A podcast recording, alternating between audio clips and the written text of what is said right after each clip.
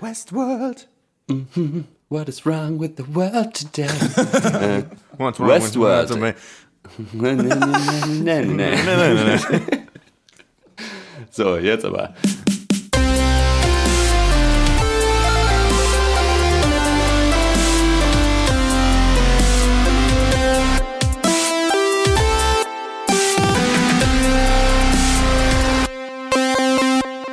Hallo und herzlich willkommen zum 122. Pencast, unserem wöchentlichen Film- und TV-Podcast. Wir hassen Filme. In dieser Ausgabe sprechen wir über das Findet Nemo-Sequel Findet Dory, die äh, Waffenhandel-Comedy War Dogs mit Jonah Hill, Miles Teller und äh, ist natürlich vom Regisseur von den ganzen Hangover-Filmen.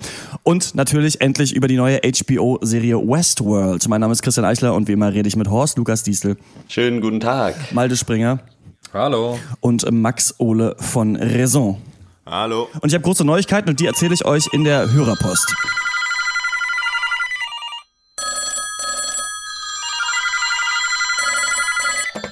Ja, schönen guten Tag, Dr. Peng, Kundenservice, Betreuungsstelle. Wie kann ich Ihnen helfen? Die Dr. Peng Hörerpost. Ihr schreibt, wir lesen.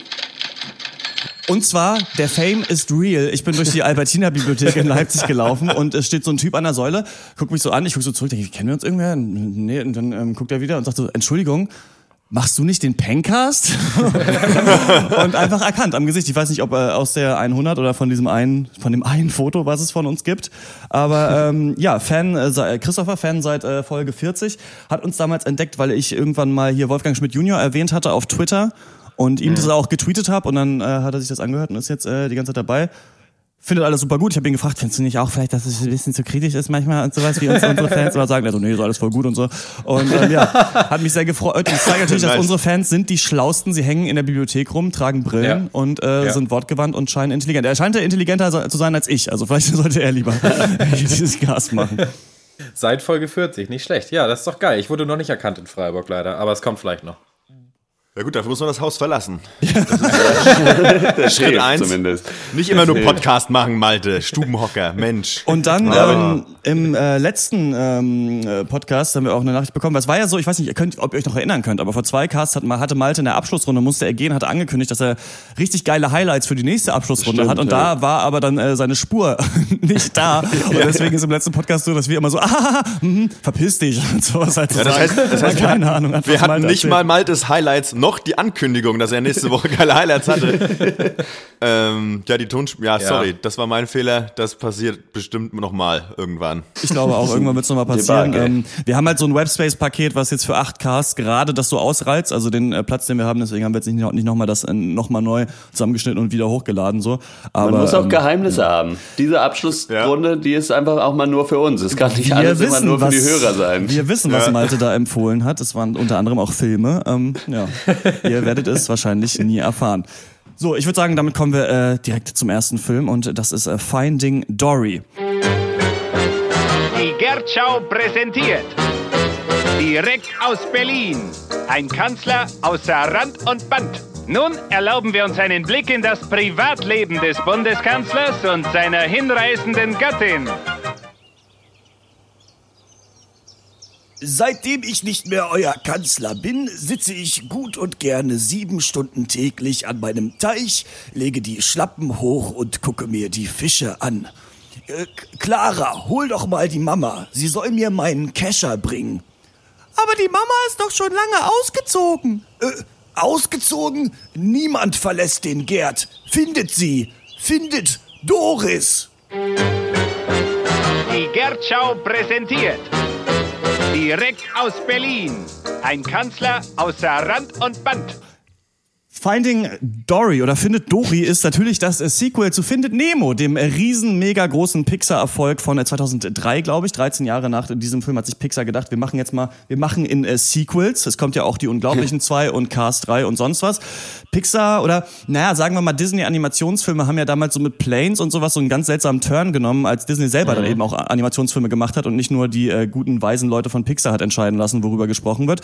Und diesmal geht's eben nicht um die äh, beiden äh, Clown-Filme, Fische äh, Marlin und Nemo hauptsächlich, sondern um den Paletten-Doktorfisch Dori. Man kann sich noch erinnern, in äh, Deutschen von Anke Engelke damals synchronisiert gewesen. Ein äh, sehr vergessliches Tier. Und das erinnert sich aber in diesem Film daran, dass es ja auch mal Eltern hatte und ähm, macht sich auf die große Suche, eben die zu finden, wird dann selber so ein bisschen gekidnappt. Und diesmal sind es Marlin und äh, Nemo, die versuchen Dory zu finden. Die ist in so einem, wie heißt es, Marine Life Institute. So eine Mischung aus SeaWorld und weiß ich nicht, einem Meeresbiologischen Institut oder Krank Fischkrankenhaus vielleicht. Und ähm, diesmal ist der Film ein bisschen, hat ein bisschen kleineres Setup, finde ich, als äh, Findet Nemo. Findet Nemo hat ja doch noch so über, hauptsächlich in dieser Reise über den Ozean gespielt. Und hier gibt es so zwei Teile und der Großteil des Films spielt eigentlich dann in diesem Marine Life Institute, wo äh, Dory dann versucht, ihre Eltern zu finden und Nemo und Marlin wiederum äh, Dory zu finden. Heißt der Marlin im Marlin, Deutschen? Marlin, oder? Ja. Also im Englischen heißt der Marlon. Wirklich? Ja. ah, okay. Ja, ich glaube, er ist Ist Marlin im deutschen. Moment. Ja, der heißt, der heißt, nee, der heißt Marlin, ja, ja. Ja, genau. Marlin. Ma Marlin, Ah, ja. Merlin der Zauberer, der Zauberfisch. Ähm, Der Zauberfisch. Zauber- würdet ihr, wir, wir haben ja den Cast gerade gemacht, wenn wir Kinder hätten, wer ähm, findet Dori einen Film, den ihr mit euren kleinen Kindern euch anschauen würdet? Ja, äh, für Kinder ist es wieder was. Äh, für mich ist Pixar jetzt, merke ich so nach Zootopia und auch Inside Out, ist Pixar immer weniger was. Also, und auch Finding Dory schon wieder 97% auf Rotten Tomatoes. Der wird 1,2 Milliarden Dollar einspielen, habe ich auf Wikipedia gelesen. Dritt erfolgreichster Pixar-Film aller Zeiten. Da kann ich als Filmkritiker eigentlich nur zu sagen, also das ist ein Mittelmaß, finde ich. Also für mich, also nicht auf einem technischen Level, das nicht, aber auf einem imaginativen Level ist das für mich Pixar Mittelmaß. Also es gibt ein paar Lacher, es gibt einige schöne Szenen, aber die Story wirkt auf mich recycelt, irgendwie zu einfach und auf jeden Fall zu vorhersehbar. Ja, da stimme ich dir äh, vollkommen zu. Das sieht hervorragend aus, es ist äh, witzig, es ist irgendwie, ja, man fühlt sich auch rein und es ist, die, die Viecher sind ja so niedlich und so wie auch echte Fische, man möchte sie einfach nur knuddeln.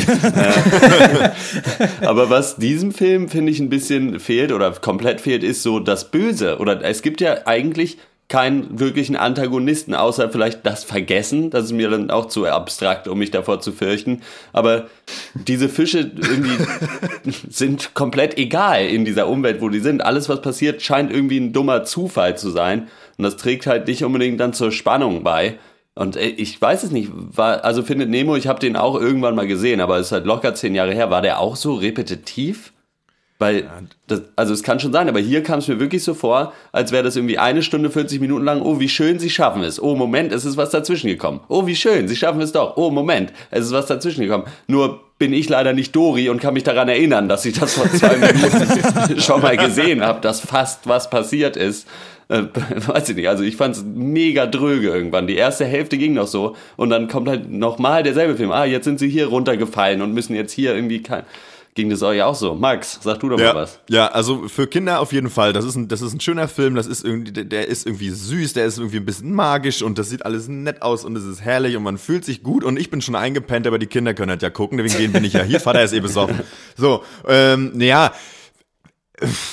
Mir ging's, also das ist halt total soli- solide, ein guter Kinderfilm. Aber genau was ihr angesprochen habt, ist für mich auch das, äh, ist für mich auch so ein bisschen das Fazit, dass der, das ist, die Handlung ist angestaubt. Und klar, ich meine, es wächst neue Generation von Kindern ran, den kann man ja auch immer den gleichen Mist nochmal verkaufen, den es schon mal gab, weil die anderen Ja. sind ja schon rausgewachsen und gucken es wahrscheinlich nicht. Gut, wir sind Filmkritiker und gucken das halt natürlich und müssen und sind natürlich gelangweilt, weil das war alles schon mal da. Es ist halt schon so ein bisschen so das Reißbrett-Abenteuer. Äh, die Kinder es müssen zusehen, wie sie irgendwie äh, nach Hause kommen oder irgendwen finden und dabei passieren, geschehen ein paar Sachen.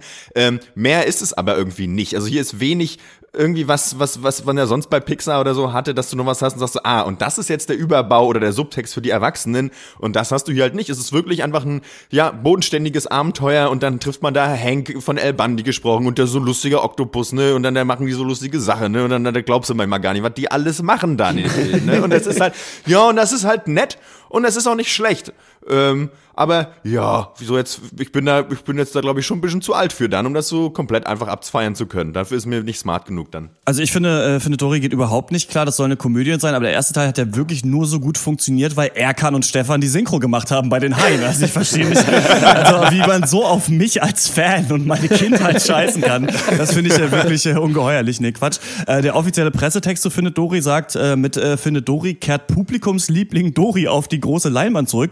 ähm, ja, agree to disagree, würde ich mal sagen. Denn ich fand, äh, Dory war schon immer der nervigste Teil eigentlich an Findet Nemo. Zumindest neben Erkan und Stefan. Ähm, eben dieses ewige immer Vergessen von allem und sowas. Dieser Gag ist halt sehr ausgereizt. Hier wird sich auf Dory konzentriert und hier wird er eben die ganze Zeit wieder abgespielt und ha, sie weiß es immer noch nicht und sie weiß es nicht und so weiter. Aber ihr habt das alle nicht gesagt. Ja, es klang ja so an, es gibt hier keinen Subtext, hier ist nicht mehr drin, es ist irgendwie nur so ein oberflächlicher Kinderfilm. Das finde ich eigentlich gar nicht, denn ich finde, dass das ein ultra depressiver Film ist, äh, findet Dory für einen Kinderfilm. Ich finde fast, da ist Bambi ein Scheiß dagegen, weil bei Bambi wird natürlich auch ähm, gezeigt, so wie äh, Bambi dann aufwächst und dann stirbt die Mutter. Aber hier allein diese äh, zu oft gezeigten Rückblenden, wie Dori mit ihren Eltern aufwächst, die ja eben eine, ja, so eine Art äh, Behinderung oder Schwäche hat, dass sie eben immer wieder vergisst, dass sie, dass ihr Kurzzeitgedächtnis nicht richtig funktioniert. Man sieht ja richtig, wie die Eltern auch darunter leiden und dass sie dann eben auch deswegen, also wenn dann gezeigt wird, wie Dory sich von ihren Eltern trennt und aus was für einem Grund, für, für einem Grund, das finde ich, ist tief traurig und es geht ja auch da, die ganze Zeit wieder darum. Und ich habe hier so ein bisschen erkannt, dass eben so eine Behinderung oder Leben mit Behinderung hier so das Hauptthema des Films sein soll. Denn Nemo zum Beispiel hat ja so eine verkümmerte Flosse, dieser Oktopus hat nur sieben Arme, der Hai ist weitsichtig, glaube ich, der äh, Wal Der kriegt Wal. sein Echolot nicht, genau, ach so, was ist das andere? Auch so ein Buckelwal oder sowas, ne? Der kriegt sein Beides Echolot Wale. nicht richtig auf die Reihe. Und natürlich kann Dory sich nicht auf ihr Kurzzeitgedächtnis verlassen. Am Ende wird ja dann auch gezeigt, wie Dory es dann schafft, eben mit dieser Art Behinderung dann auch zu leben, um da so ein positives Statement zu machen. Was ich nicht ganz verstanden habe, ist, dass die Lösung innerhalb des Films, um den Plot voranzutreiben, ja dann ist, ach, Dory kann sich doch erinnern. Und das ist für mich was, das Ja. habe ich nicht ganz geblickt auf so einer logischen Ebene. Denn ich hätte eigentlich gedacht, man muss jeden mit seinen Schwächen eben akzeptieren und dann mit der Kraft der Freundschaft und äh, indem man zusammenarbeitet, kann man es eben dann doch schaffen, auch wenn jeder seine Schwächen hat. Das wird ja am Ende in dieser ja wieder Toy Story-artigen Szene, wo sie dann auf diesen Laster drauf müssen, ähm, gezeigt. Aber das fand ich so ein bisschen, war so ein bisschen na, verwässert, diese, diese Thematik in diesem Film. Die Kraft der Freundschaft, ja, äh, ich, ich dachte das auch lange, dass es darum geht, oder ich meine, darum geht es auch, äh, so ja, mit all deinen Schwächen und Makeln, du kannst, wenn du wirklich willst, kannst du irgendwie alles erreichen. Was ich dann aber, irgendwann äh, führte ich mich ein bisschen vor den Kopf geschlagen, als in einer Szene einfach ein augenscheinlich minder bemittelter Seelöwe einfach gemobbt wird. Ja, das hat auch nicht ganz gerafft, ja. Ja, und das, und das aber völlig egal ist. So. Und ich war so, äh, da dachte ich mir so, hä, wo kommt denn die Szene her? Auf einmal. So alles Ich finde schon, dass. Ja, oh, sorry, Ja. was für bitte. Äh, ich finde schon, dass, dass äh, Finding Dory, wie auch die anderen äh, Pixar-Filme, die wir äh, be- besprochen haben, auch wieder natürlich so ein Thema besitzt und auch ein, dass es auch Ja. ein gutes Thema ist. Aber es, äh, warum ich das dann trotzdem nicht depressiv fand, diesen Film ist, oder irgendwie, äh, warum er meine Emotionen allgemein nicht gepackt hat, ist, weil es völlig zum Gimmick verkommt. Also es wird ja nur dazu benutzt, dass sich Dory gefühlte achtmal nicht an den richtigen Weg erinnern kann. Und das wird, wird halt immer noch ein Witz draus gezogen oder die Story wird daraus zusammengebracht, äh, weitergebracht. Und da, äh, deswegen funktioniert das nicht so richtig, weil ich finde, dass die Geschichte an sich, dieses Mal nach Zahlen Pixar -Kind Kinderabenteuer, wird der Thematik nicht gerecht und das war für mich auch schon der Hauptkritikpunkt bei Inside Out. Also ich meine, da wird auch ein, eine mega kreative Welt aufgebaut, ein gutes Thema aufgemacht, aber dann muss eben Joy aus Inside Out irgendwie 60 Minuten durch Memoryland reisen, um den Train of Thought noch zu erwischen und so verkommt dann diese Idee zum Setting und hier verkommt halt die Idee zum Gimmick oder zum Story-Device und ähm, deswegen ist mir das dann auch zu billig und das turnt mich so ein bisschen ab, weil allein dieser Abenteueraspekt mir nicht mehr reicht. Also wir müssen dringend von A nach B, oh, ist was schiefgelaufen, jetzt sind wir in C, müssen erstmal nach D, bevor wir wieder Ziel, am Ziel sind. Jetzt haben wir es geschafft. Toll. Also, ja, und, und ja, das ist halt für mich so. Also, dass die Idee ist weiterhin da und Pixar hat Ideen, aber ähm, der, der Film einfach äh, reicht dafür nicht. Ja. Ja, geht mir auch so. Ich finde, das ist, ich, ähm, es ist ja ein Gimmick, es wird, es wird ja auch nicht, also für mich war es nicht konsequent durchgezogen, dass dieser dämliche Fisch permanent alles vergisst. So, what the fuck, warum macht man über den einen Film? Warum nimmt man nicht einen Fisch, der sich an Sachen erinnern kann und wir haben einen perfekten Film? So, also das ist, da finde ich wirklich, finde, sowas sollte nicht glorifiziert werden. Das ist, finde ich, total daneben. Ähm, nein, ähm, ja, es ist, ich kann da, ich muss wirklich ehrlich sagen, zu dem Film kann ich wenig sagen, weil das einfach, weil da, was, ja, mein Gott, das ist ein Kinderabenteuerfilm und für Kinder finde ich, ist es ein schöner Film, aber ich selber sage halt, ja, danke, ich bin aber kein Kind mehr und deswegen, tschüss. So. Ich kann da auch nur in den Kommentar einstimmen, also gerade was diese, ja, will man es Action-Szenen äh, nennen, die dann sich am Ende eben häufen, wo dann jeder mit seiner Kraft nochmal was machen muss und dann müssen wir doch noch in den Tank rein und dann müssen wir da hin.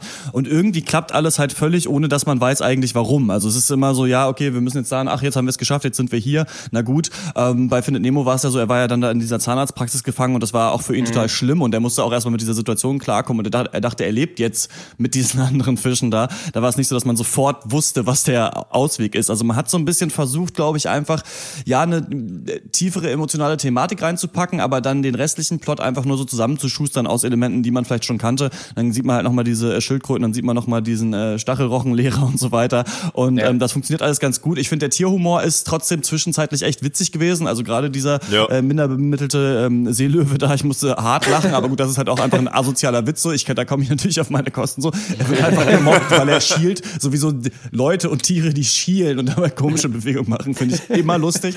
Und ich man hat so ein bisschen gemerkt, dass Hank die Krake eigentlich nur im Film war, glaube ich, weil die Leute von Pixar richtig Bock hatten, mal so einen Oktopus zu animieren. Ähm, das hat auch wirklich äh, total gut funktioniert, fand ich eigentlich so. Also der hat mir auch ganz gut gefallen, so. Aber an sich ja so viel ähm, dann vielleicht doch nicht zu holen in dem Film. Ähm, vielleicht müssen wir dann nicht mehr so viel äh, Worte darüber verlieren. Von mir gibt's trotzdem äh, 6,5 von 10 Punkten. Ich finde, das ist ein, ist ein solider äh, Film. Man fühlt sich wieder in diese Welt von ähm, findet Nemo erinnert, wobei ich finde, dass Nemo ein bisschen zu kurz kommt. Er hat eine ganz schöne Szene mit Marlin dann, indem er ihm eben dafür kritisiert, dass er Dory nichts zugetraut hat. Aber ich finde so ein bisschen, man hätte sich vielleicht noch ein bisschen mehr auf diese, dieses Gespann vielleicht konzentrieren können, noch eine, so eine Vater-Sohn-Thematik dann noch ein bisschen stärker reinbringen können. Denn ähm, ob man da jetzt diese 18 neuen Charaktere, die eingeführt wurden, wirklich alle gebraucht hat, ist so ein bisschen die Frage. Jo. Ähm, Pixar sollte einfach mal wieder was Neues wagen. Auch wenn es immer wieder neue Kinder gibt, müssen sie sich immer wieder, den, immer wieder denselben Film machen. Weil irgendwie habe ich das Gefühl, man weiß schon vorher, was an diesem Film äh, nicht so gut sein wird, aber auch was gut sein wird. Also ich meine, Ja. auch in Finding Dory, Christian, du hast es gesagt, gibt es tolle Sachen, tolle Szenen. Der Film glänzt auch wieder in den Details, also in diesen ganzen lustigen Charakteren. Ich finde diese, die beiden Robben, Flug und Rudder, ähm, Flug gesprochen von Idris Elba, unglaublich großartig. Auch dieser verrückte Vogel Becky, der dann irgendwie die mit dem, äh, mit dem Eimer irgendwo rumfliegt und dann diese, ga- das große Kinderwagenrennen in der Mitte des Films. Wirklich toll. Aber eben, wie auch schon bei den letzten beiden Filmen, es kommt mir immer wieder so vor jetzt, als würde Pixar so ein bisschen den Easy Way Out nehmen und halt einfach nur Kohle scheffeln. Vielleicht war es auch schon immer so und ich werde einfach älter, keine Ahnung, aber ich glaube, den nächsten Pixar-Film werde ich einfach mal skippen. Und äh, ja, ähm, fünf von zehn Punkten. Also, Du willst dir Finding Hank echt nicht angucken. Das musst du selber wissen. Äh, ja, Henke, Hengelke. Sprechen uns in 13 Jahren nochmal. wir sprechen uns in 13 Jahren, in, wenn es heißt Pencast Nummer 123. Äh, ja, ich habe echt auch, mir geht's da ähnlich. Ich, für mich ist es nichts mehr. Ich habe dabei jetzt auch nicht irgendwie den Hass schlechthin für über. Ich gebe auch mal fünfeinhalb von zehn oder machen wir sechs von zehn draus. Will ich nicht so sein, aber ja, reicht. Ja, von mir gibt's auch sechs von zehn. Ich finde, es ist eigentlich ein ganz schöner so Abenteuerfilm, ähm, der wirklich wie immer eigentlich auch bei Pixar total liebevoll gestaltet ist. Und ich finde, daran kann man auch so ein bisschen Freunde, Freund, Freunde, Freunde finden. Ja, genau. ähm, ja, kann ich. Äh, ja, nö, finde ich, finde ich eigentlich okay. So.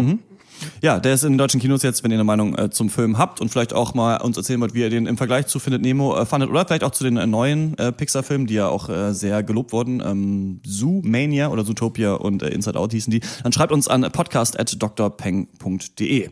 Und wir kommen zu War Dogs.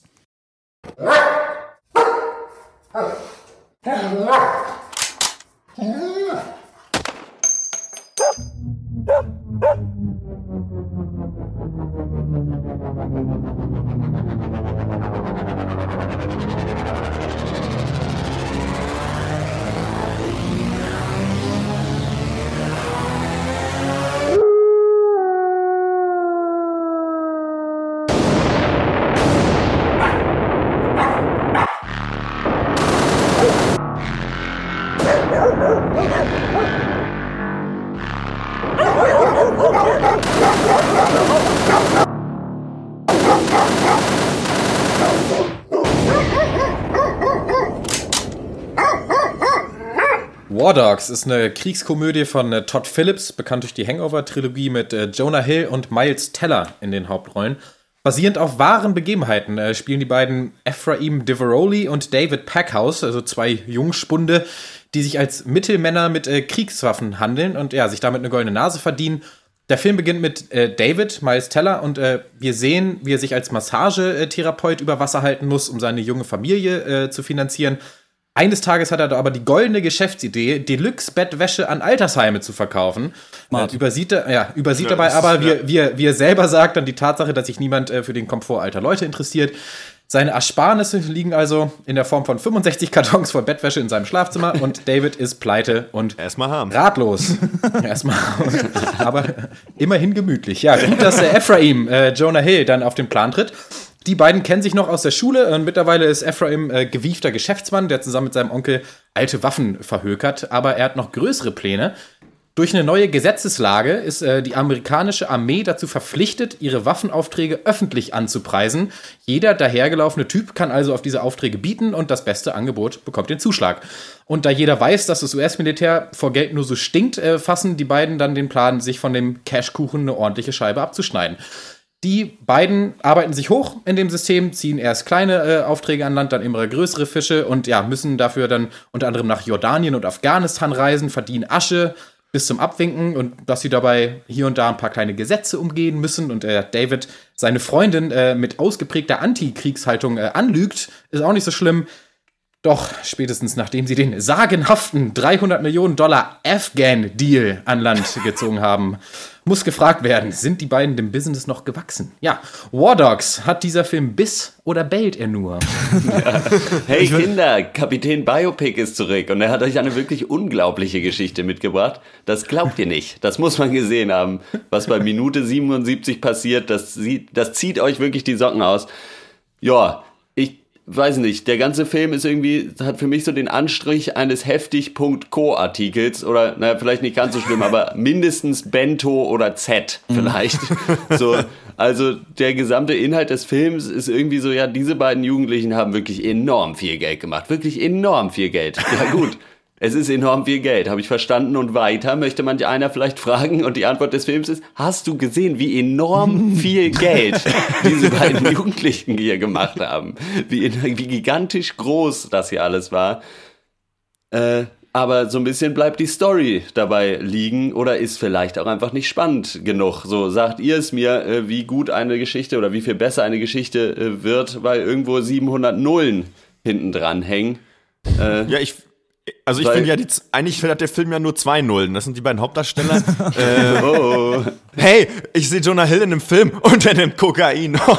also wirklich, das ist ja, da krieg ich schon wieder, da krieg ich eine Krawatte. Also was ist denn da schon wieder los? Das ist ja kreativ. Naja, das ist so ein bisschen, ich finde, der Film ist so, wenn du zwei Weißreporter nimmst und denen sagst, jetzt versucht mal Waffen zu verkaufen, das ist der Film. Ich finde, der, das ist so, der Film hat so, weiß ich nicht, das ist so, die hat so dieses typische Feeling für so, irgendwie diese, diese Art Biopics. Wir haben Leute, die hatten mal eine Idee und das war ganz auf halsbrecherische Art und Weise, haben sie das dann, konnten sie eine Weile sich damit über Wasser halten. So, das heißt, wir haben so ein bisschen coole Musik und es geht so ein bisschen rum und sehen Geldscheine und Koks und Clubs und dann fahren sie mit einer, ganz eigenartig, mit einem LKW durch die Wüste und das ist ja irgendwie abgefahren, aber es ist irgendwie, hat mich das wirklich auch ein Scheißdreck interessiert. Also das ist so ein bisschen das Problem. Also, weil natürlich ist das krass und natürlich ist das krass, dass irgendwelche Waffengeschichte öffentlich, Waffengeschäfte öffentlich ausgeschrieben werden und jeder Idiot da mitbieten kann. Aber irgendwie, vielleicht bin ich zu abgefuckt oder schon zu zynisch, ist es so, ja natürlich, ich lebe in der Welt, ich weiß das. So, das ist mir, und ehrlich gesagt muss ich sagen, ist es mir kackegal, ob das irgendwie zwei jüdische Kumpels machen oder ob das ein Fettsack aus Arizona macht. Das interessiert mich eigentlich nicht. Mir ist es auch egal, ob die dafür durch die Wüste fahren. Es ist irgendwie, dieser Film, was will der Film mir sagen? Ja, manche Leute machen Geschäfte mit Waffen und gehen dafür. Ich weiß, ich weiß nicht, was der Film von mir will. Mich unterhält das auch nicht. Ich finde, den, der Film ist auch vor allem nicht witzig. Das wäre ja. noch was, wo man reingehen könnte. So ist da irgendwie gute Comedy drin, weil soll ja auch ein bisschen witzig sein, glaube ich. Aber ich finde, wenn es, wenn es um die Comedy geht, da haben wir mal wieder Dialoge vom Reißbrett und so, haha, du bist Masseur, haha, holst du den am Ende auch einen runter? So, ja, geil, so, weißt du, so, ein- so ein Witz kacke ich morgens, weißt du, nach, wenn, weißt du, nach einem hart durchsauften Abend. Ähm, das ist es irgendwie nicht. Also, ich, ich, ich, also ich, ja, ihr seht es, ich rede mich in Rage. Ja. Ja, ich würde Nee. sagen, wer Scarface, Goodfellas, Wolf of Wall Street, Catch Me If You Can, Blow, The Departed oder Lord of War gesehen hat, der braucht War Dogs nicht anschauen und wer diese Filme nicht gesehen hat, der sollte sich erstmal diese Filme ansehen, bevor er War Dogs guckt und dann braucht der War Dogs nicht mehr gucken.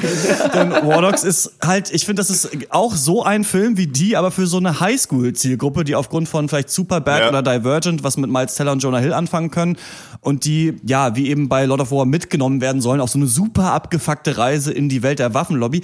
Leider ist hier eigentlich gar nichts abgefuckt. Die beiden bestellen Waffen bei eBay, verkaufen Waffen bei eBay, fahren kurz nach Jordanien, holen die Waffen ab, vergrößern die, vergrößern die Firma, zerstreiten sich. Der Film schafft es irgendwie nie, einen so richtig zu fesseln. Und wie du das auch gerade gesagt hast, möchte ich auch sagen, das war mir völlig egal, ob hier Schweinchen Dick und der Schleudertrommler da wieder lebend rauskommen oder nicht. Ich meine, was steht denn hier auf dem Spiel? Er ist Masseur und hat eine heiße Frau, die ihn liebt. Fuck, der muss wirklich ins Waffenbusiness. Und deswegen ähm, schafft der Film es auch nicht. Ich meine, wenn wir Goodfellas mal nehmen, ne, da, da wird dir ja ganz langsam und lang erklärt, wie geil es einfach nur ist, in der Mafia zu sein. Einfach die Macht, die du dann hast in dieser, in dieser Restaurantszene, wo er seine Freundin Ja. da einführt, äh, reinführt und dann wirklich jeden kennt und so weiter. Ne? Und hier ist halt einfach, ja, sie haben viel Geld, aber du siehst ja auch nicht mal, wie sie das jetzt in Massen irgendwie ausgeben oder sowas. Also du siehst es in so einer Montageszene, aber so richtig, ja, ist es mir eigentlich egal, was da, was da am Ende bei rauskommt und es ist dann doch eben nicht so spannend, was die, was die gemacht haben. Also es ist wie ge- genau so ein Artikel in der Weiß, dafür ist es eine interessante äh, Geschichte, aber für einen ganzen Film eigentlich nicht, ne? Ja. Spannend genug für einen Wikipedia-Artikel. Es ist so ungefähr das so. Also die, den habe ich mir danach auch durchgelesen äh, und da kriegt man genug mit, dass man den Film sich sparen kann, auf jeden Fall auch. Und ich wollte eigentlich, eigentlich hatte ich mir als mein Eröffnungsbit ausgedacht, ich nehme die, das ganze Geld raus und äh, erzähle dann die Geschichte, aber dabei ist ein besseres Filmskript rausgekommen, als dieser Film ist. Nämlich, dass einfach zwei Jugendliche mit Geltungsdrang allen ihren Freunden erzählen, dass sie echte Polenböller zu Silvester kaufen. Dann kriegen sie keine, kaufen also ganz normale China-Kracher aus dem, aus dem Laden und machen das Etikett ab. Dann bemerken die Freunde das aber und die beiden werden auf der Silvesterfeier zum Gespott der gesamten Peer Group. Aber, also, und ich glaube, das würde schon wieder fast funktionieren als Film. Das könnte ganz gut funktionieren. Ja. Ich mag das Wort Böller auch so gerne, deswegen. Aber ich muss sagen, dass ich die Geschichte an sich zumindest im Kern schon faszinierend fand und schon denke, da kann man einen Film drüber machen. Äh, Die Probleme, die ich damit habe, ist, dass alles andere ultra schwach ist. Also allen voran für mich die Machart und aber auch ähm, die Aussage. Denn bevor ich den Film äh, angefangen habe zu gucken, war für mich so die Hauptfrage, wie politisch traut sich dieser Film zu werden? Denn nur vom Trailer her sah das halt aus wie Hangover mit Waffen. Und dann halt in den ersten Ja. fünf Minuten des Films sagt halt Miles Tellers Charakter, Krieg ist ein Geschäft, es geht nicht um das Wohl der Menschheit, es geht nicht um den War on Terror, es geht nicht um Gerechtigkeit, es geht einzig und allein ums Geld. Wer dir was anderes erzählt, ist entweder Teil des Ganzen oder lügt. Und ich dachte mir so, wow, geht ja ganz schön geil los. Hier wird sich ja doch an so eine Anti-Kriegs-Message rangetraut. Irgendwie, ja, cool. Aber alles, was danach kommt, ist die pure Enttäuschung, denn diese Message geht nach kürzester Zeit verloren und stattdessen sollen wir halt irgendwie jubeln und uns bromäßig High Fives verteilen, weil diese beiden tausend Sasser da auf der Leinwand ja wirklich den unerhörtesten Scheiß abziehen. Und äh, äh, bezeichnend äh, dafür finde ich auch die Tagline des Films, also Hustlin' their way to the American Dream. Das ist für mich das Problem dieses Films. Er versucht uns zwei Sachen zu erzählen, die absolut nicht zusammenpassen. Einerseits eine wirklich eine klassische American Dream Geschichte, so vom Tellerwäscher zum Millionär oder halt vom Bettlakenverkäufer zum Millionär in diesem Fall. Aber ande Von Miles Tellerwäscher. andererseits äh, machen die beiden aber natürlich in illegalen Waffengeschäften, nutzen das System zu ihrem Vorteil aus, geben einen Fick auf alles um sie herum, inklusive ihren Familien. Und die Frage ist eigentlich, sollen wir den beiden zujubeln oder nicht? Sollen wir die geil finden? Und meine Antwort ist ganz klar nein. Und die Antwort vom, vom Film ist so, mh, äh, pff, ja, äh, vielleicht. Wenn ihr wollt. So, man könnte ja auch sagen, es, nur der Krieg an sich wird kritisiert und die beiden nutzen das ja nur zu ihren eigenen Vorteilen aus und daran ist ja per se erstmal nichts falsch. Dann aber muss ich mir eine Szene angucken, ja, also folgende Szene. Ephraim und David sind in Fallujah gestrandet, werden von Terroristen angegriffen und letztendlich von einem Militärhubschrauber der US-Armee gerettet und schaffen es halt dadurch, ihre illegale Waffenlieferung an den Mann zu bringen. Jonah Hill schreit, God bless Dick Cheney's America. Irgendein hypiger Rocksong wird angeschmissen und die beiden sind die geilsten und feiern sich selber. Ja, aber ich feier die doch dann jetzt nicht. Weil in der Szene sind sie doch genau Teil des Problems geworden. Wie passt das denn zu jeglicher, so auch nur im Ansatz Anti-Kriegsaussage, die mir am Anfang, die am Anfang noch aufgebaut wird?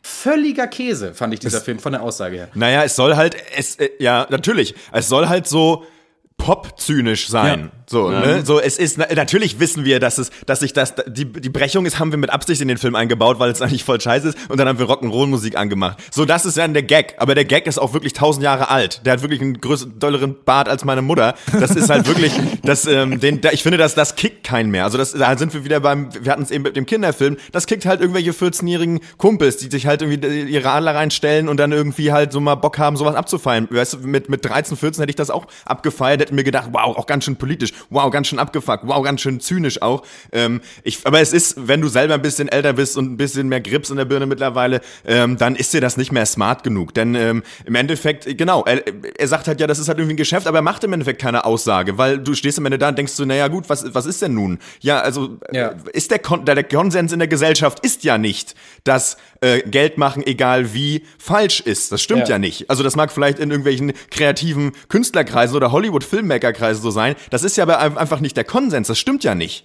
Sondern es wird einen Haufen Leute geben, die sich denken, naja, die Jungs haben halt versucht, einen Haufen Kohle zu machen und das ist doch cool. So Daniela Katzenberger, Robert Geist mäßig ist ja scheißegal, wie du dein Geld verdienst. Hauptsache, du kommst zu Kohle. Ja. Und ich finde, das ist einfach eine Einstellung, die ich grundsätzlich verachte, bi- bis, bis auf den Tod. Und ähm, ja, ich finde, dieser Film hätte einer, vielleicht, ja, vielleicht hätte es einer Positionierung bedurft, vielleicht muss man den Film aber auch einfach beiseite legen und sagen, ja, fick dich. Also, Deswegen Ja, das, musst du eben auch- das Problem bei dem, von diesem Film ist ja, dass er e- eben gar, sich gar nicht positioniert. Also wenn er wenigstens sagen Naja, würde, ja, eben. das ist okay, du kannst, wenn du halt einfach, wenn es darum geht, nur Para zu machen, dann ist es Wurst wie, dann würde ich ja auch sagen, ja gut, sehe ich jetzt nicht so, aber bitte, wenn der Film diese Aussage treffen wird, aber der Film trifft überhaupt keine Aussage darüber. Der zeigt einfach diese Geschichte, versucht Sachen witzig zu machen, die nicht witzig sind und dann, ja, dümpelt er so vor sich Und hin. er erklärt dir, er zeigt dir eben nicht die Faszination daran, diese viele Kohle zu machen damit. So. Und das versuchen ja dann so Filme mit Anti-Helden normalerweise, die dann eben feiern, wenn jemand äh, tausend Leute umbringt, um selber an die große Kohle zu kommen oder an Macht eben. Dann muss der Film dir das eben auch schmackhaft machen. Ich wollte würde euch mal, ich habe mir das schon ein paar Mal überlegt in diesem Cast, dass wir manchmal, wenn wir über mittelmäßige Filme sprechen, uns dann eben sehr daran aufhängen und sagen, wie waren die Schauspieler und sowas, wobei man sich ja auch manchmal mit der Thematik des Films auseinandersetzen könnte. Und weil mir diese Frage nach dem Film gestellt wurde, würde ich euch die Frage gerne mal stellen. Könntet ihr euch in so einer Rolle sehen, sowas zu machen? Also ähm, für richtig viel Kohle so ein unmoralisches Geschäft, auf das ihr gestoßen seid? Ähm, maximal ein opferloses. Muss mal kurz mein Portemonnaie gucken. Also wenn, also für mich, äh, für, ja, vielleicht, wenn der Reiz des Geldes wirklich groß ist, aber dann eins, äh, was wirklich keine ähm, menschlichen Opfer erfordert, wie zum Beispiel Krieg. Mhm. Also eine Bank auszutricksen, weil jemand einen Glitch hat, mit dem ich mir 30 neue Kontos äh, aufmachen kann. Von mir aus, da bin ich dann vielleicht dabei, wenn so, würde ich natürlich auch das Risiko erstmal kalkulieren, aber Ja, aber dann musst du aber auch für 30 Konten die Gebühren bezahlen. ne? Also ja da kriegen sie dich am Ende. Du kriegst auch 30 Fußbälle von der Postbank. Nee, also am Reiz des Geldes ist schon was dran und natürlich kann ich mich äh, da auch in, äh, in dem Sinne auch in die beiden Charaktere reinfühlen.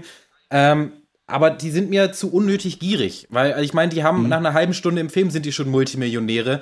Warum dann, also weiß ich nicht, das ist mir dann nicht so richtig klar geworden, warum sie immer noch mehr und immer noch mehr machen müssen. Klar, das ist dann, wie Christian gesagt hat, eben diese Faszination damit, aber die kommt nicht rüber. Und ähm, was dazu kommt, ist für mich, dass sie auch nie Gegenwind bekommen in diesem Film. Das hat für mich auch total die Brisanz rausgenommen weil es eigentlich nur, ich kann mich nur an zwei Szenen erinnern, in denen irgendwie mal angedeutet wird, dass die beiden vielleicht doch nicht so toll sind und ihre Geschäfte. Und das erste ist halt mit Miles Teller und seiner Freundin, die halt wie gesagt eine Antikriegshaltung hat. Und dann kommt es natürlich zum Konflikt und sie sagt, aber Krieg ist doch scheiße. Und dann sagt er, ja, aber Geld ist doch geil. Und dann sagt sie, hm, na gut. Und dann ist der Konflikt zu Ende. Ja, und der, krass, ne? Und dann de, das, die zweite Szene ist äh, mit diesem US-Armee-Colonel, dem sie Waffen liefern sollen. Der Colonel sagt zu ihnen am Telefon, Ihr beiden seid echt der allerletzte Schmutz. Ihr seid dreckige Mittelmänner, die sich am Sterben anderer eine goldene Nase verdienen. Ich hasse Leute wie euch. Die beiden sagen später, aber hey, wir sind doch gerade mit dem Laster durchs Triangle of Death gefahren und haben die 10.000 Berettas dabei, die du bestellt hast. Darauf sagt der Colonel, wow, ich hatte Unrecht. Ihr seid doch verdammt coole Typen. Konflikt vorbei. Mhm. Und das habe ich mir nicht ausgedacht. Also das ist wirklich so im Film. Das ist auch jetzt nicht zynisch irgendwie äh, anders dargestellt. Das sind wirklich die beiden Aussagen. Wäre aber, wär aber richtig geil, wenn das beides nicht im Film wäre. Muss ich- Das wäre, glaube ich, besser. immer anfangen. Aber das- naja, gut, weil, weil er natürlich. Er, hat, er wirft ihn natürlich vor, Schreibtischtäter zu sein, aber am Ende bringen sie sich selber in die Ge- Bedrohungslage und deswegen kann er sie auf einmal respektieren als echte, echte Haudegen, glaube ich. Das ist, da soll da so ein bisschen der Punkt sein bei Captain Santos.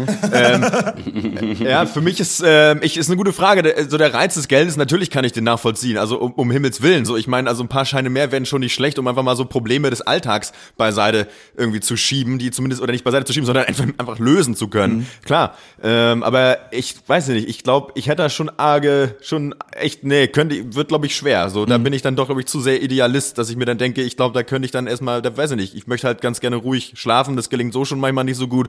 Äh, vielleicht auch wegen solchen Leuten wie in diesem Film gezeigt. Wahrscheinlich, weil du zu wenig Äh, Geld hast. Einfach. Und du brauchst Wahrscheinlich auch, weil ich zu wenig Geld habe. Ja. Du brauchst den Grund auch, ne? Also die Frage ist, wie schlimm stehst du denn finanziell da, um dann sowas zu machen, um über Leichen zu gehen? Und wenn wir uns da Breaking Bad angucken, Ja. da hat jemand Krebs, kann dafür nicht bezahlen, wird dann zum Drogendealer, merkt dann aber, wie geil es ist und was er dafür eine Macht hat zum ersten Mal in seinem Leben und macht weiter und ähm, setzt seine Familie und alles aufs Spiel. Da funktioniert die Erzählung ja so, ne? Und das ist, glaube ich, sowas, ja, das, das fehlt hier diesem Film.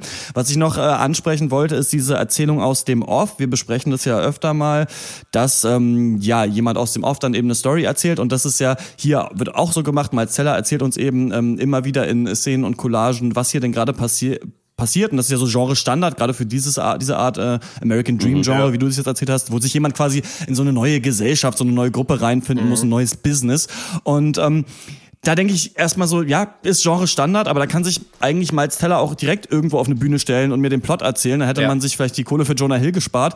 Und dann, warum muss denn hier so viel erzählt werden? Ich glaube, es hat zwei Gründe. Das erste ist, dass schon die Details der Geschichte dann doch zu komplex sind, um sie alle bildlich auszuspielen. Ne? Wie heißt der Deal? Was wurde gesucht? Wie ist die gesetzliche Lage und so weiter? Ja. Und dann glaube ich aber auch, weil die Story einfach so dünn ist, ja. denn in einer eigentlich zum Beispiel sehr schönen Szene, oder sie nicht schön, aber sie ist gut gemacht, finde ich, fahren die beiden nach Albanien, um da 126 Millionen AK AK-47-Patronen äh, abzuholen.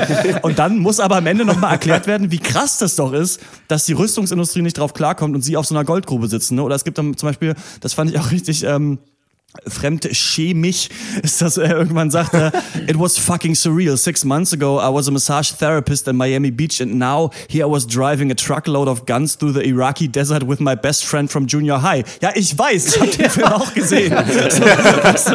Und das ist halt so ein bisschen eine Sache ja wo man sich dann denkt irgendwie ähm, was was wollen die eigentlich damit? Fand ich ein bisschen anstrengend und eine Sache will ich nur ansprechen, dass die Musikauswahl ungeheuer uninspiriert war. Also da war Ja, wirklich so, äh, äh, wir haben hier eine Szene, wo sie im Flugzeug fliegen. Was können wir da spielen? Vielleicht den Passenger von Iggy Pop. Ja, geile Idee. Du wirst befördert. Du darfst irgendwie die Skripte zu Sausage Du Party darfst, und weiß ich du nicht was darfst den schreiben. nächsten Ja. Film. So, Genau, also das fand ich wirklich so.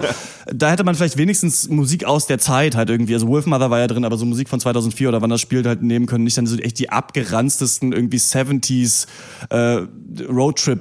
Lieder so, als fand ich ein bisschen, ja, auch Was ein ich, Panne. was ich noch äh, loswerden will, vielleicht der, ein, einer der wenigen positiven Punkte oder was ich sehr lustig fand, ist, dass äh, der Typ, den Jonah Hill spielt, der hat irgendwie direkt erstmal rechtliche Schritte gegen diesen Film eingeleitet, um zu versuchen, äh, dass der nicht kommt oder was weiß ich was. Und der andere Typ, äh, der von Miles Teller gespielt wird, ist einfach in dem Film, in dem Altenheim der Typ, der diesen Gitarrensong spielt, als? Cameo-Auftritt. Ja, das fand ich ganz geil. Lustig. So als Statement dazu. Ja, ich finde, äh, Christian, du hast So. mir gerade noch meine irgendwie drei Notizpunkte vom Zettel genommen, aber ich möchte sie alle nochmal wiederholen.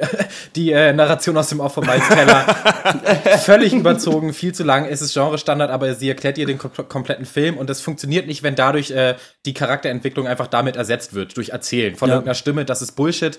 Ähm, zweitens, ich könnte acht Punkte sagen, aber erstmal zweitens, die Idee, äh, alle zur Machart. Die Idee, den Film in Kapitel zu unterteilen und jedes Kapitel mit einem Zitat beginnen zu lassen, das dann später im Kapitel wirklich gesagt wird, ist vielleicht die dümmste Idee seit, keine Ahnung, Memento. Also ich meine, Film rückwärts zeigen, da weiß man am, am Anfang schon, wie es ausgeht.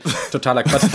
ähm, äh, drittens die Musik. Äh, wenn ich 30 Classic Rock Songs hören will, mache ich Radio 24 an. Viertens Bradley Cooper. Ich mag Bradley Cooper, wirklich, seit American Hustle. Auch wenn der Film nicht so dolle war. Ich fand seine Performance war der Knaller. Gerade. Mittlerweile wird Bradley Cooper nur noch deswegen gecastet, weil er Bradley Cooper ist. Stichwort Joy. Ähm, völliges Fehlcasting, wenn es nach mir geht. Ich fand ihn völlig unglaubwürdig. Fünftens, sechstens, siebtens spare ich mir einfach mal. Und äh, ich kann ja vielleicht zu den Punkten übergehen. Auf jeden. Ähm, äh, mit der allerletzten Szene. Ich will das Ende nicht spoilern, aber da muss ich noch anmerken, in der allerletzten Szene verspielt der Film den Rest Kredibilität, den er bis dahin noch hatte. Und da war für mich klar, okay, wir wollten doch keine Aussage treffen, sorry, angetäuscht. Aber hey, nimm stattdessen diesen Aerosmith-Song und baller mit einer AK rum. Tight! Äh, ja, zwei von zehn für War Dogs. Äh, Ja, Das ist natürlich ähm, zwei Radio Schnaps- 21. Oh, Entschuldigung, das Radio das 21. sei dir verziehen. Oder ich dachte, dieser Radiosender, den es in Niedersachsen gibt, hier von den, von den englischen Soldaten da. Wisst ihr noch, wie der heißt? Nee, ne? Welle? Ich weiß Das es nicht. ist, Das ist egal. Radio ja, Commando. ähm, z- äh, Radio Commando. ja, zwei Hauptdarsteller oder zwei Hauptrollen, äh, zwei Punkte. ja, Äh, wäre Jeder vielleicht ein ein. andersrum besserer Film gewesen. Ein äh, Waffendealer wird müde und entscheidet sich, äh, Massagetherapie-Therapeut äh, in Miami Beach zu werden, was auch gar nicht so kacke ist. Er sitzt am Anfang von dem Film, sitzt er im Auto und raucht einen Joint und geht dann irgendeinen reichen Dude massieren. Geht klar. So, keine Ahnung. Bleibt doch einfach da. Pinken Äh, po ja, im äh, rosanen Polohemd, ne? Voll schwul. ja, ja das, Wow. ist, das ist so Ja. ein bisschen dieser Film auch, ja. Ähm, von mir gibt's, ja, äh, zehn von, nee, Moment. Drei von zehn Punkte für Kriegshunde. Äh, über die äh, Las Vegas Ex-Waffenmesse sagt Miles Teller an einer Stelle, it's like Comic-Con, but with grenades. Leider ist War Dogs äh, Lord of War ohne Lords, Wolf of Wall Street ohne Wölfe. Fünf von zehn, äh, trotzdem von mir, ähm, ich fand, also mittelmäßig fand ich einfach, äh, Punkte gehen an äh, Peasants of War, Sheep of Wall Street. Und den äh, kann man sich jetzt angucken in den deutschen Kinos, wenn ihr eine Meinung zu diesem Film habt. Oder wenn ihr diese anderen großen Vorbilder gesehen habt und äh, das so ein bisschen vergleichen könnt, schreibt uns eine Mail an podcast.drpeng.de und äh, wir kommen zu Westworld. Wissen Sie, wo Sie sind? In einem Traum? Haben Sie jemals die Realität der Deutschen Demokratischen Republik angezweifelt? Äh, nein? Wieso sollte ich?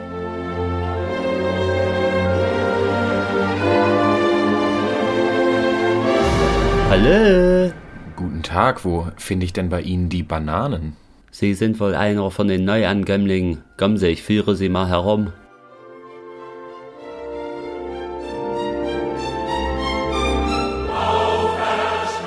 Ich habe das Gefühl, irgendwas stimmt nicht mit unserem Land. Da muss doch irgendwas hinter sein. Hinter dieser Mauer. Erleben Sie ein noch nie zuvor dagewesenes Abenteuer. Ostworld.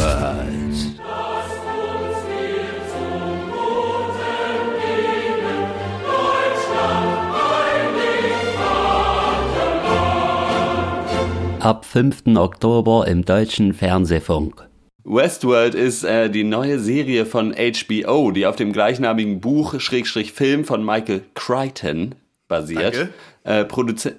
Bitte? Ich habe Danke Ja, gesagt. Also bitte Ruhe da, Herr, Herr Fernresort. So, Produzenten der Serie sind Jonathan Nolan und Lisa Joy.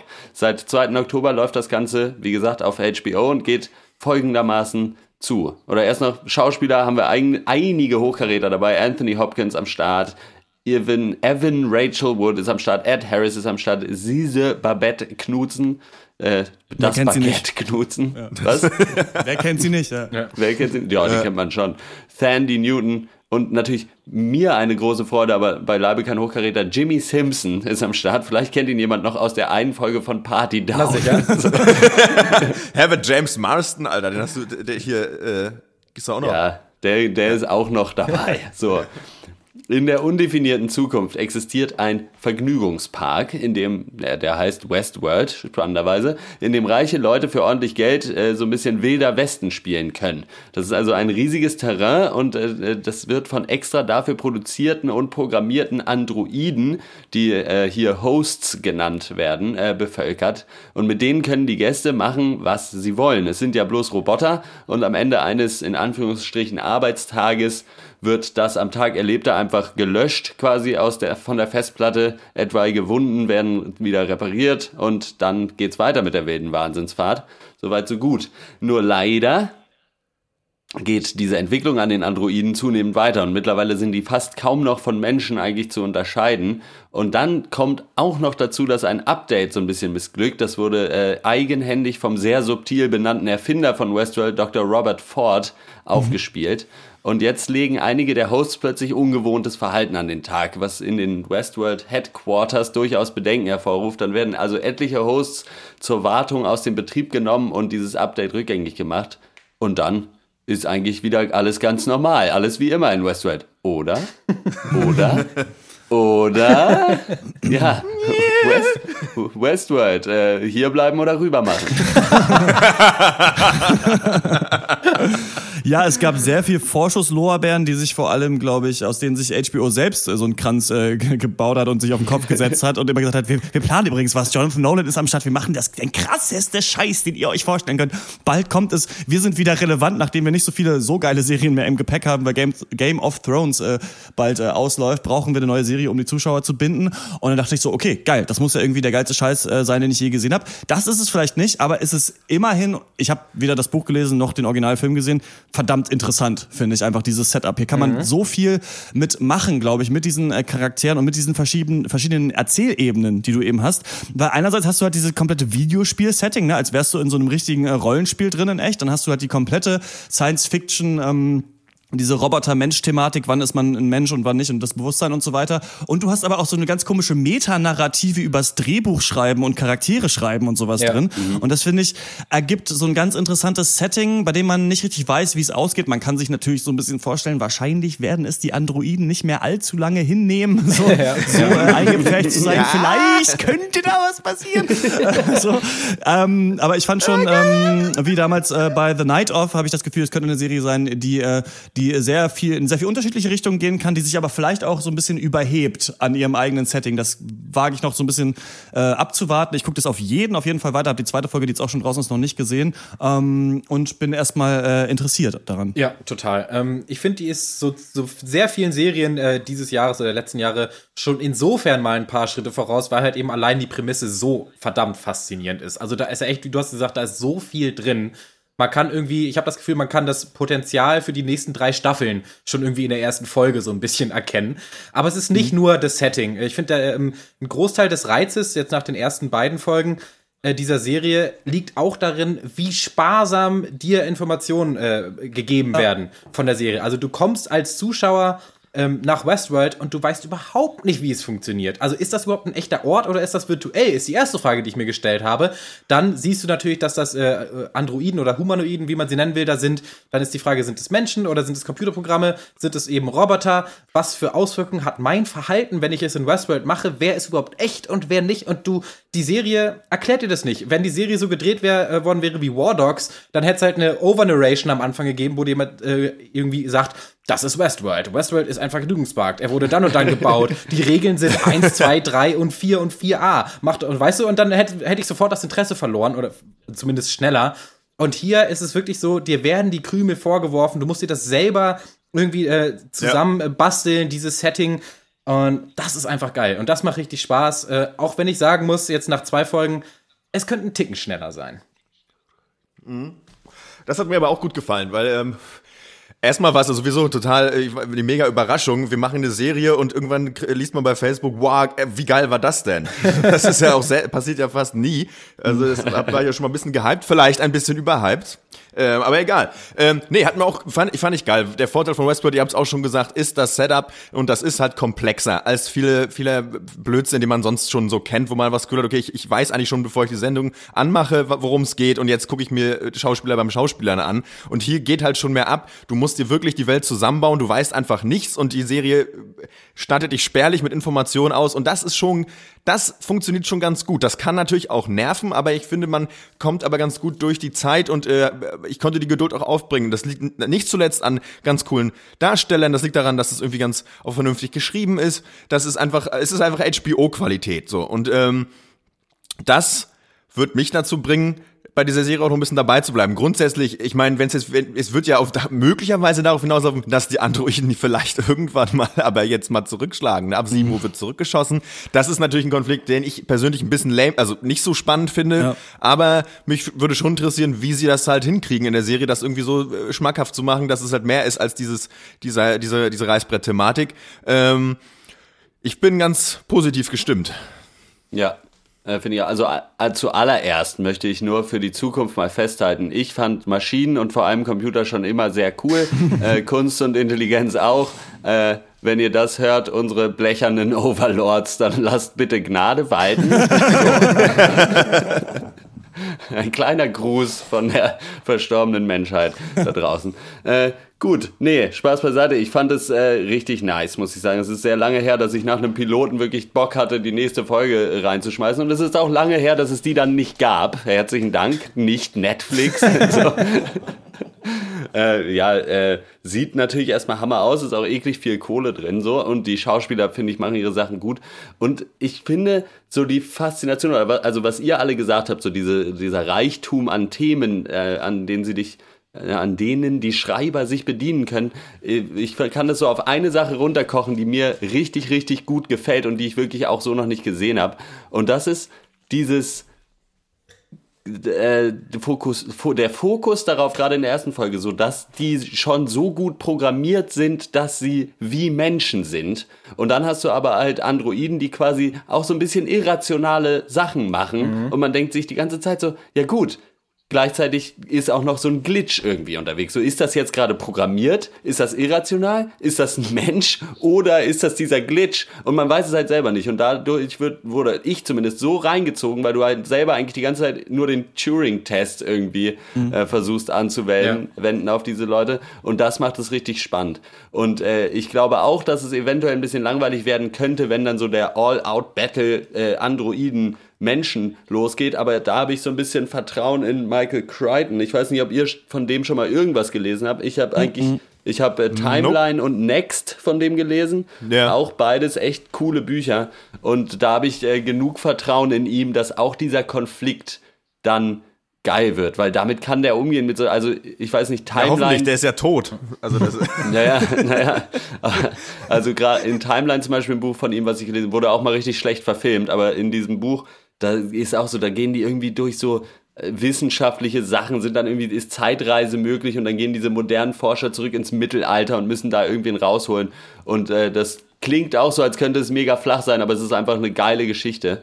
Äh, insofern kann das hier richtig, richtig gut werden. Zweite Folge ging schon wieder ein bisschen zurück mit der Spannung, aber ich bleibe auf jeden Fall dran, weil das ist einfach interessant. Da ist so viel drin, dass sie können es gar nicht richtig verkacken, glaube ich. Ich Ich glaube, bin gespannt, welche. Ja, erzähl. Ich glaube, wenn die Serie scheitert dann nur an sich selbst und das, was äh, Christian so leicht angedeutet hat, eben, dass sie sich wirklich zu ernst nimmt und dass sie sich zu sehr darauf verlässt, dass die Faszination allein im Setup liegt. Denn jetzt nach, nach, zwei, nach der ersten Folge war ich genau bei dir, Hot, aber nach der zweiten denke ich mir schon, wenn die dritte, vierte und fünfte genauso sind, dann kann ich auch, dann kann ich selbst aus Westworld irgendwann auschecken, mental. Und das, ich glaube, ich sehe durchaus die Gefahr, dass das hier passieren kann. Es ist ein sehr schmaler Grad, weil eben so, so, sowohl die Faszination darin liegt, dass du es nicht checkst, aber das eben dich auch abtören kann, wenn du nichts checkst. Und äh, da bin ich äh, auf jeden Ja. Fall sehr gespannt, wie sie das dann hinkriegen werden im Laufe der ersten Staffel. Da scheint ja auch so eine Art örtliche Restriktion zu existieren bis jetzt, bis dann wahrscheinlich gezeigt wird, wo sitzt die Regierungsorganisation, die das alles plant. Irgendwie, ähm, da gibt's bestimmt noch so ein paar andere Player, die dann nach und nach eingeführt werden. Denn bis jetzt hast du ja wirklich diesen ganz interessanten ja, Memento-Effekt oder sowas oder ähm, auch, weiß ich, täglich grüßt das Murmeltier. Ähm, wie hieß dieser Tom Ja. Cruise? Edge of Tomorrow. Edge, of Tomorrow, so. Also das ist ja auch irgendwie cool, dass es auch drin ist, dass es immer wieder neu abläuft und sich immer so kleine Sachen ändern. Und was ich irgendwie so toll finde, ist auch dieser Aspekt, dass der Vater, der einer der Hauptdarstellerinnen, dann ja am Ende da in diesem Labor ist und Anthony Hopkins redet mit ihm und er soll so unterschiedliche Charaktere von sich abrufen. Und ich mochte ja zum Beispiel Cloud Atlas schon sehr gerne den Film unter anderem, weil die gleichen Schauspieler unterschiedliche Rollen spielen durften im Film. Da bin ich sowieso eigentlich immer ein Fan von, wenn, weiß nicht, jemand in eine andere Rolle eintaucht oder sowas oder Ja. multiple Persönlichkeitsstörung hat oder sowas. Und das fand ich da auch total geil. Also diese Szene, wo Anthony Hopkins sich mit ihm redet und Ja. er dann einfach diese unterschiedlichen Personas abbildet und auch dieses, ich weiß nicht, da bin ich auch so feinfühlig für, für dieses, so jemand hat so Erinnerungen und der weiß nicht, woher sie kommen und sie beeinflussen ihn irgendwie. Also das finde ich irgendwie ganz stark so an der Serie. Zwei Sachen, die ich mich äh, vielleicht gefragt habe oder ein kleiner Kritikpunkt ist, ich finde, Set und Production Design ist top notch, aber ich weiß, kann es nicht so richtig festmachen, aber so Kameraführung und Style, da fehlt mir irgendwie noch so ein bisschen was. Es sieht so ein bisschen immer noch aus wie so eine Standard Fernsehserie an vielen Stellen, finde ich. So was Schnitte Ja. eigentlich, ich kann es nicht so ganz ich es fehlt so ein gleicher Look, der über allem drüber liegt, finde ich so, weil das natürlich auch so eine aufgebaute Westernstadt, aber es sieht auch so ein bisschen so aus. Die sind auch alle sehr sauber natürlich die Leute, die da ankommen und ich finde Ja. so ein Ja. bisschen irgendwie fehlt so so diese eine stilistische Sache, die das alles verbindet für mich so ein bisschen, um zu sagen, das ist wirklich High-Class HBO Entertainment, aber vielleicht kommt es noch oder vielleicht gewöhne ich mich auch noch mehr dran. Und dann habe ich mich einfach da- nur gefragt, ähm, wie viel, also das ist ja weiß nicht, ob das die Prämisse irgendwann noch mal erkennt, aber wie viel zahlen die? Also das ist ja so teuer, Ja. diese, diese Western-Bude da aufrecht zu erhalten. Also wenn man da Roboter baut und sonst was. Man könnte ja auch Schauspieler nehmen. So gut, die kannst du nicht abknallen und vergewaltigen, wie das manche Leute halt davor haben, die hinkommen. Ja. Aber da habe ich mich so ein bisschen gef so leicht gefragt, okay, so was sind das für Menschen eigentlich, die da hinkommen? Vielleicht kommt das noch irgendwie raus, aber du musst ja da, weiß ich nicht, hunderttausende Dollar bezahlen eigentlich, um deine Eintrittskarte zu kaufen. Weil Ja, aber es wird ja schon gesagt, dass das so für die Reichsten der Reichen Ja. schon ist, denke also ich mal. will ja auch nicht jetzt Und so, ähm, wie heißt das, ähm, äh, Nitpicking hier betreiben, Ja, aber ja. Nö, aber, das sind, aber ich glaube, das sind berechtigte Fragen durchaus. Es wird ja in der ersten Staffel auch angesprochen von zwei Leuten, die da arbeiten bei für Westworld, äh, dass halt der irgendwie, keine Ahnung, irgendwelche Leute im äh, Board oder so von dieser Firma auch noch ihre ganz eigenen Interessen da haben und äh, was weiß ich was. Also ich glaube, da kommt schon noch genug mit dazu, um das irgendwie zu rechtfertigen oder so. Mal gucken. Und ich fand so, weiß nicht, ich dachte diese so, ich fand es schon auch, dass der Look nicht einheitlich ist, aber ich habe eher so das Gefühl, das ist schon Absicht, dass man da, weiß nicht, ich glaube, die Serie tut gut daran, den Zuschauer immer wieder daran zu erinnern, dass es nicht wirklich der wilde Westen ist. Und so habe ich das so ein bisschen verstanden. Äh, Eine Sache noch witzig, weil es ist nicht so, äh, ich zeitlich auseinander, nicht so weit auseinander, den neuen Magnificent Seven und äh, Westworld halt gesehen hatte. Und äh, da dann von der Kamera dann doch, also es gibt ja diese eine Szene, wo diese eine Ingrid irgendwas, wie sie heißt, äh, die äh, da irgendwie 700 Leute abknallt in dieser Stadt und das war so schön Ja. gefilmt im Vergleich zu Magnificent Seven, weil einfach irgendwie die Kamera über die Schulter und dann den Lauf entlang gefilmt äh, läuft. So. War eine super Szene auch, fand ich. Also das war, hat mich richtig Ja. gefreut. Auch diese, da fragt man sich halt, ob diese Ebene irgend, also wenn man weiß, es sind eh immer Leute draußen, die das kontrollieren oder überwachen können. Also du wirst ja, du weißt ja dann schon als Zuschauer auch in dem Fall, dass es jetzt keine echten Banditen sind, die diese Stadt Ja. überfallen. Aber damit kann man eben spielen und ich glaube, sie werden das wahrscheinlich hinbekommen, damit eben äh, gekonnt zu spielen, um den Zuschauer da äh, bei der Stange zu halten, wahrscheinlich. Ja. So Aber es bleibt auf jeden Fall eine fette Empfehlung. Also das ist äh, dieses Jahr, würde ich sagen, auf jeden Fall der beste Pilot, den ich gesehen habe. Äh, ja. Außer neulich bei Lufthansa, aber sonst äh, Ja, war auch Manfred ziemlich, Rico ziemlich ist für mich ja. der beste Pilot, der Rote Baron. Ja, wollt ihr noch was sagen dazu? Nee. Also sonst eine Empfehlung von uns allen, Nö, würde ich sagen, für diese Wort. Serie. Und ich denke, wir hören uns dann ähm, zu dieser Serie auf jeden Fall wieder am äh, 4. Äh, Dezember, wenn die letzte, also oder in dem Cast danach, wenn die letzte Folge angelaufen ist. Irgendwie zwei von uns werden bestimmt äh, dran geblieben sein und dann können wir mal schauen, ob das, äh, ob unsere Befürchtungen äh, sich bewahrheitet haben oder nicht. Und damit äh, kommen wir zur Abschlussrunde. Dankeschön, Dankeschön. Das war's mit dem Pancast. Filme, Filme, den ganzen Tag nur Filme. Ihr habt wohl kein richtiges Leben. Hey, du kleine Frechdachs. Na und ob? Wir haben viel über Movies getalkt. Doch wir wissen noch nicht, was uns so passiert ist, seit dass wir in der Abschlussrunde drüber reden.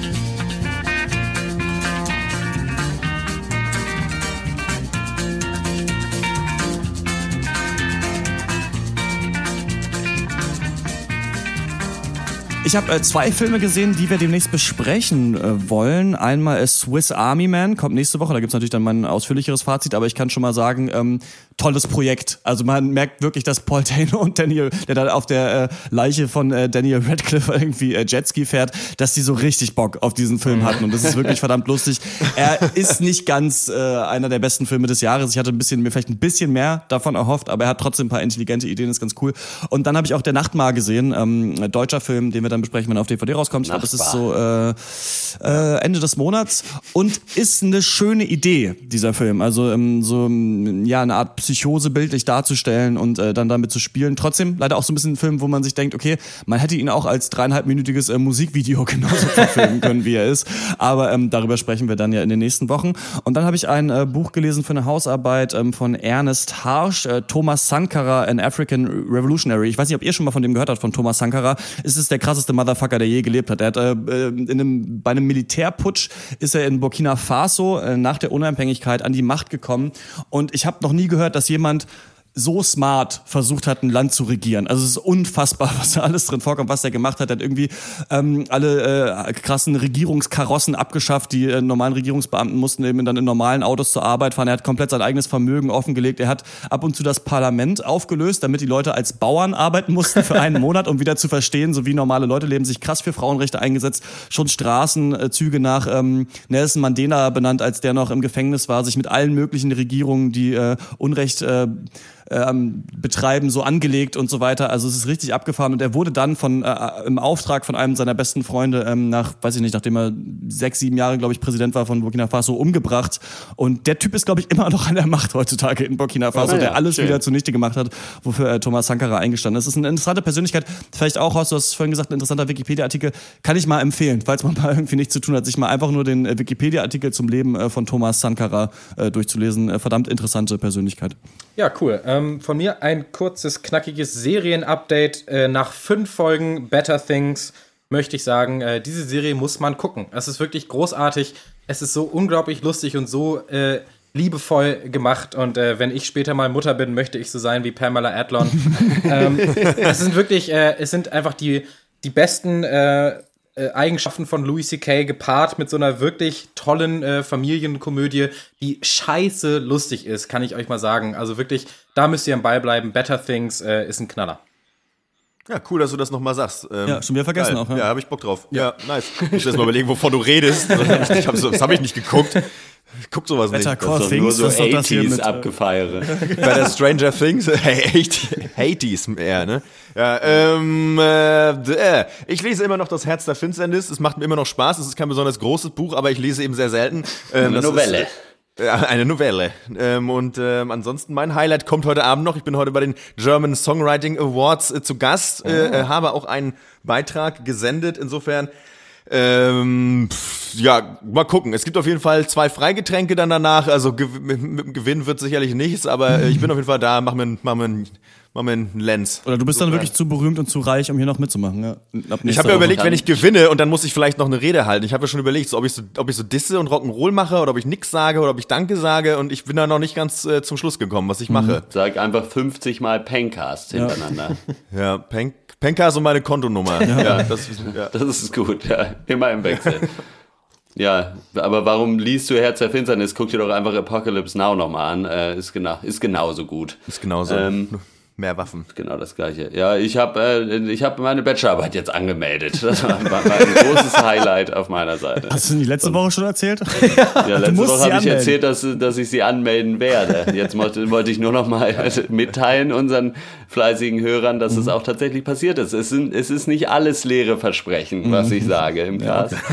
Job ausgeführt. Ob Horst. Lukas Diestel nächste Woche vielleicht schon die erste Seite äh, geschrieben hat seiner Bachelorarbeit oder vielleicht den Wohl ersten kaum. Artikel auf ähm, jstore.org runtergeladen als PDF und gelesen hat, das erfahrt ihr im 102, 23. äh, Pencast. Der kommt natürlich nächsten 1, 2, 3. Sonntag. Ihr findet uns auf Facebook unter facebook.com slash der Pencast. Da bleibt ihr immer auf dem Laufenden, was Pencast und auf Duties angeht. Die posten wir ja eigentlich nur da und auf äh, Patreon natürlich. Da könnt ihr uns natürlich auch mit Kohle unterstützen. Patreon.com slash der Pencast. Und dann freuen wir uns sehr, wie immer, über euer Feedback. Auch gerne, wenn ihr mich einfach in der Albertina in Leipzig, da bin ich jetzt immer ansprechen wollt, sagen, mir sagen sollt, wie, wollt, wie toll der äh, Pencast ist. Ich freue mich darüber. Ansonsten könnt ihr natürlich auch den alten, äh, altbewährten Weg nehmen, uns eine E-Mail, eine elektronische Post zu schreiben, einen elektronischen Brief Ja, ja. an podcast.drpeng.de oder auf Twitter at der Pencast oder direkt Nachricht auf äh, Facebook.